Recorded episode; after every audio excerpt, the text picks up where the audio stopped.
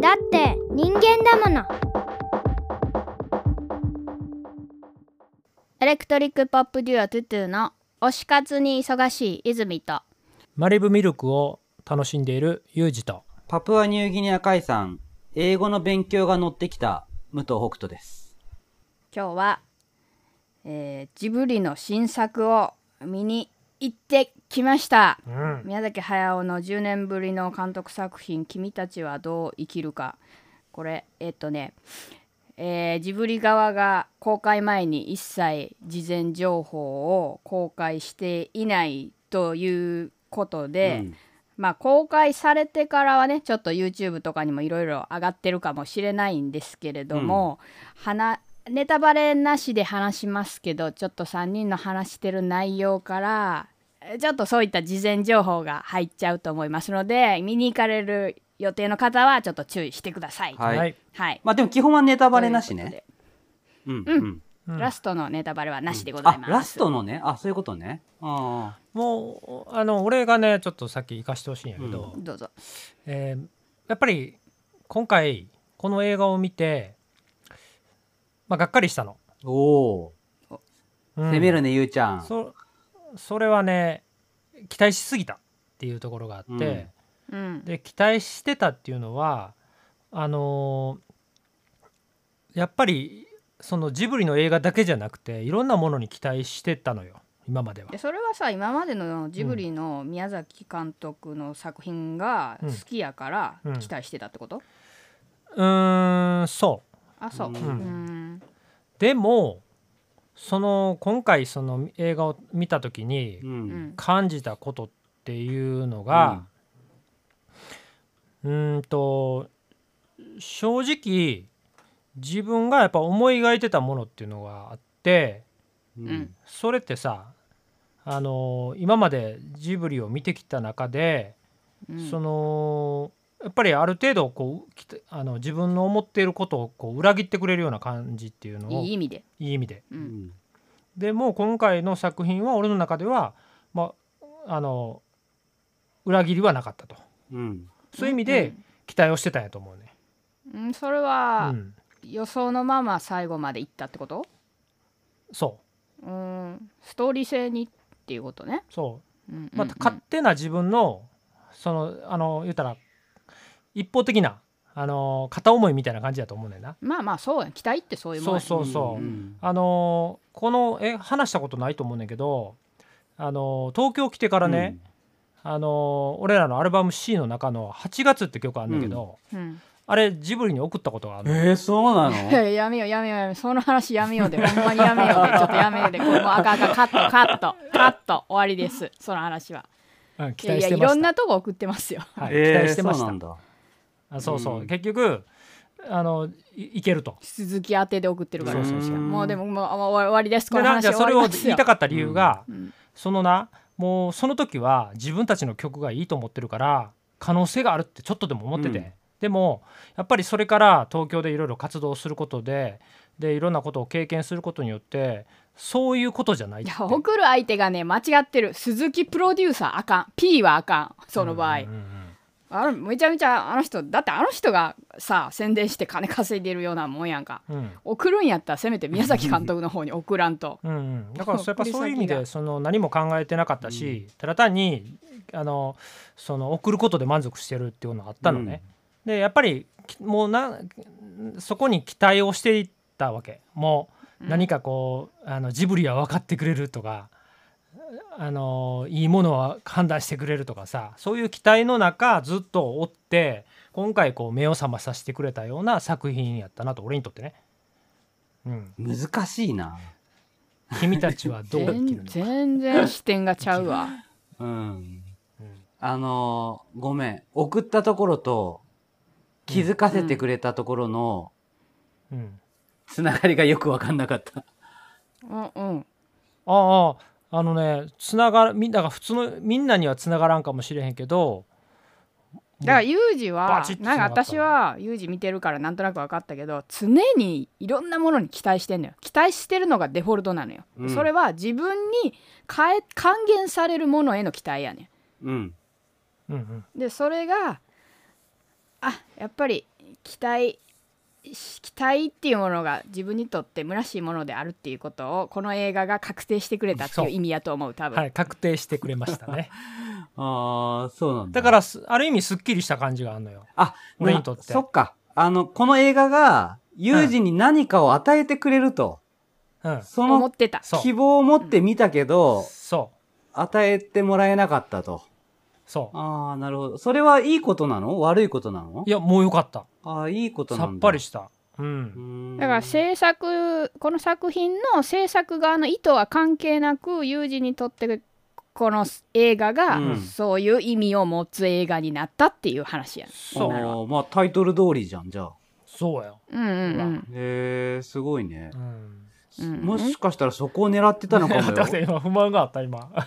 いやいや今のはかなりフォローがいる内容やったなっいて思って。やまあそうそこをねフォローなしでだって映画の内容全然関係ないからな。いや話でもその映画の映画を見て感じたこととかうん。が自分にあのこういう感覚を持たせてくれたからこの映画が持っている意味って俺だからね。うん。最近この映画の「ニンラジ」で映画のみんなで話すやん見た後の。うん。感想会みたいなのするやん、うん。その時に俺映画の実は言うと映画の中身なんてどうでもええねん。俺の中で俺にとっちゃ。うん。うん。それはす多分人人それぞれやと思うんだけど映画を見た俺はどうなのかっていうことにしか興味がなくてどういうふうに俺は感じてどうその映画を見たことによって俺はどういう気持ちになってどういうことをしたいと思ったかとか、うん。じゃあめっちゃ端的に言うとストーリーとか関係ない関係ない。全く関係ない。そのストーリーが面白いとか構成が素晴らしいとかそんなんは関係ないと。もうだってもうパターン化されてるからそこはあんま映画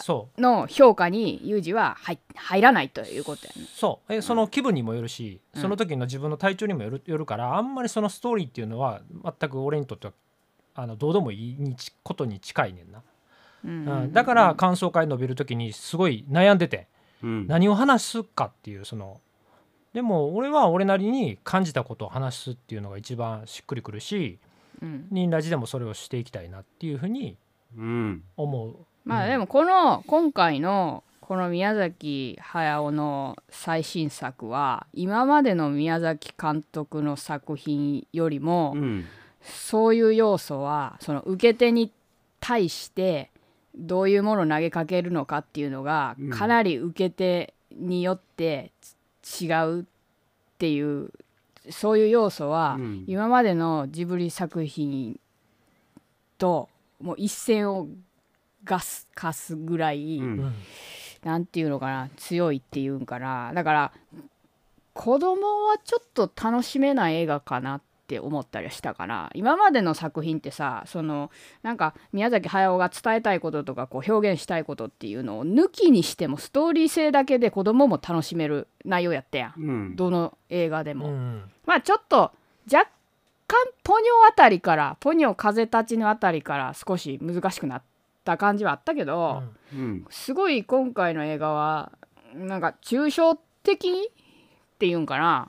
だから見終わった後に一回見ただけやったらすごい感想を述べづらい感じかなと思うんやけど、うん、でもまあ私は見て、うん。そのジブリっぽくないなって思ったけど宮崎駿っぽいなっていうのはすごい思ったな。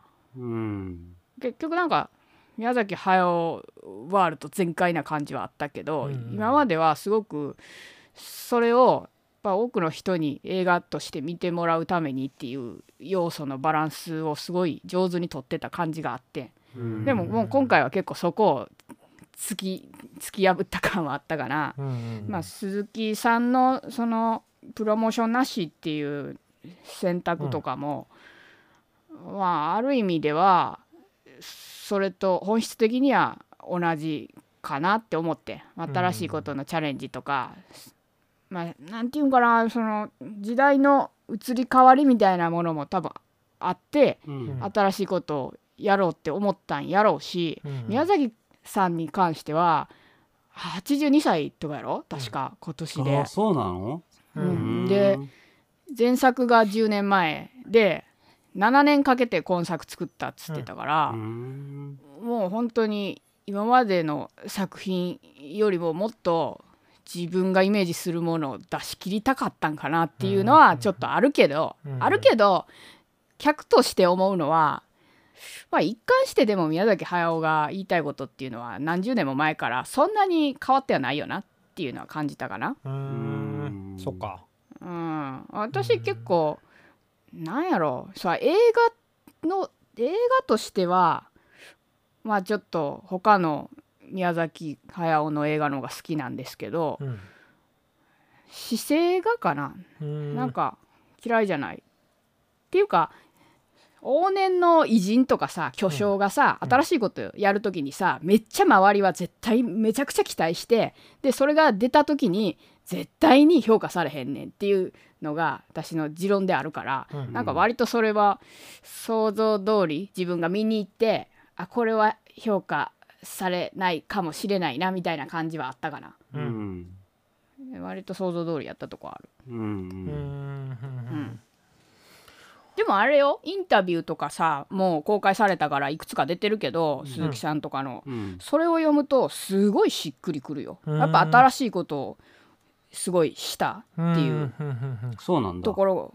うん。なんか今回はうん。宮崎さんが監督脚本原作やってるけど、うんうん。作画監督は他人に任してんねん初めて。うん。うん。今まで作画監督も全部宮崎駿がやっててんけど、今回初めて他人に任してで鈴木さんが言ってたよね。その作画監督は宮崎駿より絵がうまいそうそう映画上手い人にしようって言って最初鈴木さんが提案したんやけど、うん 宮崎駿が最最初はそれを言われた時にうん。うん、まあちょっとそれは嫌ですわみたいな感じで言って、うん。その1年後になんかなあなあなまあまあ話どんどん企画が進んでいって、その1年後に宮崎駿の方から鈴木さんに「作画監督この人に頼もうと思うんやろうけど」って言ってきた、うん。その相手が最初に鈴木さんが提案した相手やって。あそうなんや。なんやねんってなって鈴木さんは。でも宮偶然？偶然なんか結局鈴木さんはそこでそのインタビューの中で語ってたのは結局宮崎駿は作画監督を自分が決めたいんですよって。そういうわけわからんやつなんですよみたいには語ってた。あー決められるんじゃなくて自分でこの人ってき決めたいっていう。そこが重要ってことか、だから最終的には同じ人になったけど、うん。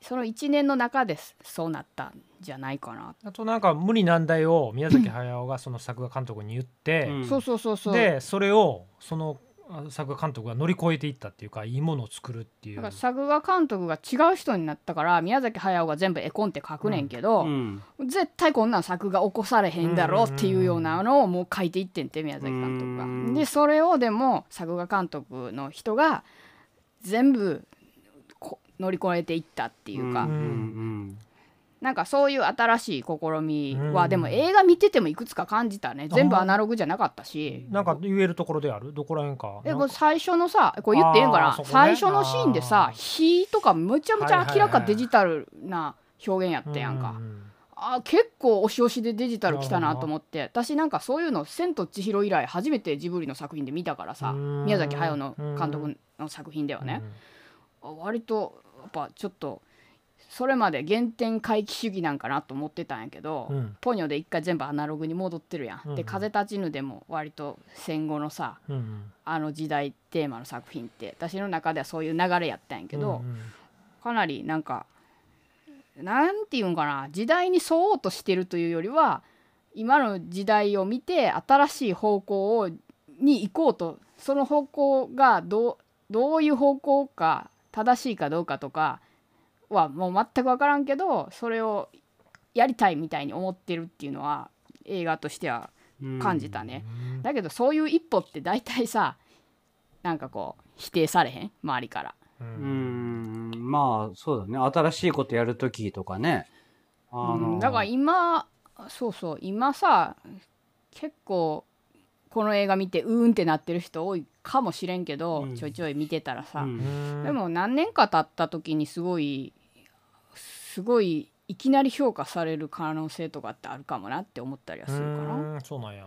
へ俺うん。俺の周りはね、うん。結構ねーうん。すげえ良かったって言ってる人がマジで？そうなんや。多い、あまあその周りってその SNS やってる知り合いの人とねうの中で見に行って、うんあ、もうすごいって言ってる人が多くて、うん。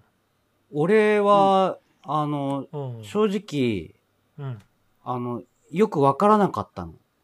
うんわかるわかる。あの私もそ最後まで、あの、理解、理解が追いつかずに終わってしまって、うん。いろんなとこであれは何なんだろう、これは何だろうっていうのが、あの、気持ちよくあれが何なんだろうではなくて、もうわかるわかる。あの、わからなすぎて、なんか、この映画だ、何だったんだろうで、今終わってる状態。ね認知負荷がすごいかかった。ようん、もう途中スでトレスが。ね、うん。あの、途中で放棄したくなるぐらいもうわかんなくなっちゃって、うん。ででユージの隣の人寝てたとかって聞いたもん。うんうん。あ、そう。うん。あーあのね、寝るまではいかないんだけど、あ、別に面白くないわけでもないし、まあもともと多分俺、宮崎駿監督とか、まあジブリの映画がものすごい好きっていうわけではないから、うん。うん。なんとなく見てる感じなんだよね。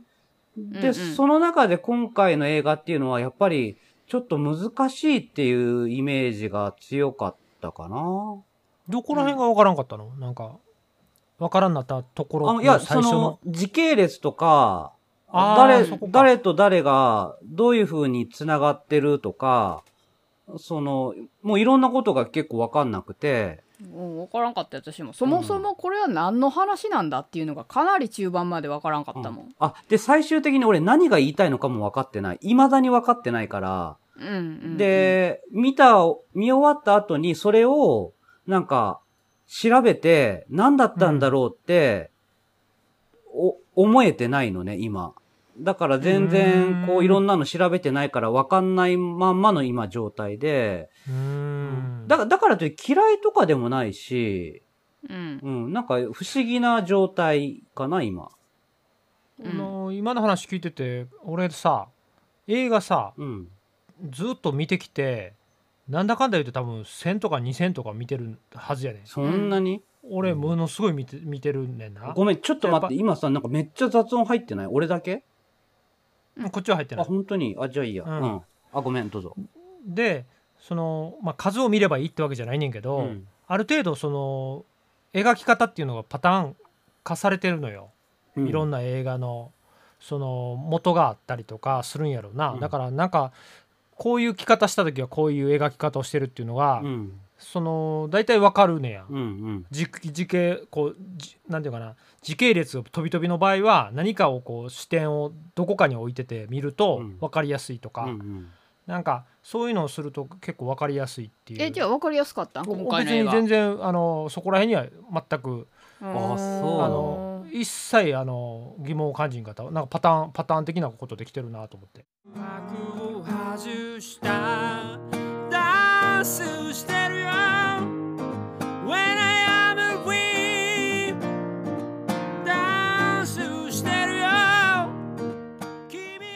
すべてに意味があった。トゥトゥニューシングル。When I Am 私はねあのねうんこれこここれは言ってギリギリセーフやと思うけどね、喋り出したあたりから、ね、いやそれアウトでしょ。よく。それアウト、それアウト。違うねその前にさあ今のはピー入れとくけどその前にさ北斗がさ、うん。SNS でツイッターかな、うん。とかで半パンでであのジャケットのじあの鳥のあれにを載して じあのなんか意味深なツイートをしてた時にあ映画を見に俺まだその時映画見てななかったのね。うん。じゃあこれではなんか自分なんか分かっちゃうかもみたいなこと書いてたよ、うんで探したよ。え半パン？と思って。半パン？エビティ通りやし。どこに？ヒントが？そう。この映画のヒントが？と。どこ？にヒントあんねやろうと思って。もう半パンにしか俺はあの目がいかんくて。うんっていうことはこれは半パンがなんか半パンの中に何か隠されてるんやってずーっと思ってて。あれはそうな？んえ、違う違う。えどこにあれがあったの？ないや、これネタバレになるでしょ。いや、もう、あの人と俺が似てるってことよ。ちょっと待ってそのあのポスターの映画のポスターの鳥と北斗が似てるっていそうそうそう。うのがヒントやった。そうそうそう。やっぱり、うんだから半パンやろ？だからやっぱりいやあのなんか雰囲気。パンパンがっていうかもう体型とか、感じが似てるっていう。はあ。そうそう、そこだから、でもこれちょっと言えないでしょ。うん。それはつながらん。だって知らんかったから映画で、うん。ああなるとまさか思ってないから。だから、まあ、見た人だけなんとなく感じる、あの、ただいやただこのジャケットの中で目くちばしの中に目があるやん。うんうん、うん。そうやね。だから多分それはもうメッセージとしてこれが何かをするんだろうなっていうのは若干あったから。これは主役なのか何なのいかっていやそううそうそうそうそう。見る前にね。あったあった、うん。で中の人がうん。何かをするんだろうなっていうふうには思ってたあいやでもなまさかそれがポポスターのな、うん。その鳥の口の中にもう一匹なんかおるやん、ううそれいつも鳥やんくちばしあんねん、そいつも。おおだから。ええ？くちばしあったっけ？あるある見て見てほら。だからさこれ、人間出てくんのかなとか。これネタバレでしょ。いや、いやポポスターはオッケーオッケー。これさ、だって俺、俺、分かってなかったよ。私も分かってなかった。でもポスターは一応それで話題になってて2匹の鳥鳥やっていうのが一応 SNS ではざわざわしてて。へえ、なんか、そっか。これ、だから編集だから任せるわ。そ そこだけは映画見る前からなんとなく分かってたよ。なんかすあんねやろなっていうだことだけは。でちょっとナウシカなんかなみたいな世界観をあーそうそうそう。感じてて俺もそれは感じた。そこは期待をしてたのかも、まあ、ナウシカに原点回帰するのかなと思ってて。ああ。思ってた思ってた。そういうの俺ないからな。えどうどうやって見てた？じゃあえ？そのなんか映画。普通に映画って見てた。なるほどな、うん。あ宮崎監督はこのポスターめっちゃ絶賛してるらしくて、うん。あこれそうごめんな。その前にこのポスターが鈴木さんが言ってたんやけどどの角度にするかだけめちゃくちゃ悩んでんで。アップにするのうんうんそうそうそう。か本当はもっと引きで全身あったらしい。全身あってんて、うんうでもそうしちゃうとい変わると趣旨が、うん。うんうん。だからアップにしてるっていうことを言った時にあ見て見終わった後後に納得したし、うんうんうん。ただ北斗のあの SNS がまさか そこに引っ張るな。い引っ張るな。やもういやだって何やってんやろうと思ってずっと考えてたんや。どこにあんねやろって思っていや、っていうかさ、今回さ、俺映画見ててさ、うん。あのーいろんな、そのジブリの映画の、うん。をこう思い出すようなさ、うん。キャラクターとかシーンとかさ、むうん、むちゃくちゃいっぱいあったでしょ。むちゃくちゃいっぱいあった、だからさ、俺そっちになんかすごい気を持ってかれちゃってさ、ああわかる俺もう最後パルスって言いたかったもん。バルスじゃなくてあ、バルス。バルスってパルスって。俺、俺は心の中で叫んでたよ。あ、これ P 入れといてでもまあまあい一緒に行った小6の一個もうん見終わった後に「うん全部一緒だね」って言ってたから そう、俺多分感覚その感じだったと思それもそう思われるだろうけどいやもう構わんっていう体でやったんかなって私は思いながら見てた、う。うんうんうん。そうだね。まあ、うんそう思わなきゃああいう風にはしないよね、多分ね。うんさすがにね、うんそうだと思う、うん。そうだね。まあそんなうん感じではい。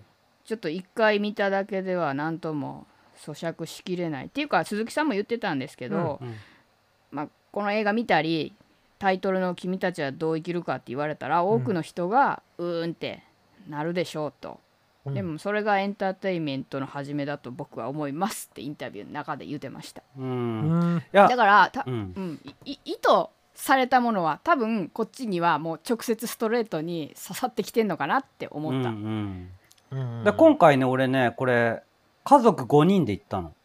おう。うん初日もしくは2日目ぐらいうん。に、もう、全員で行って、うん。だそれだけでもなんかこの映画のパワーを、なんか、おそうよね。全員で来るなんてな、多分今までないと思うんだよな。行ったこと。うん。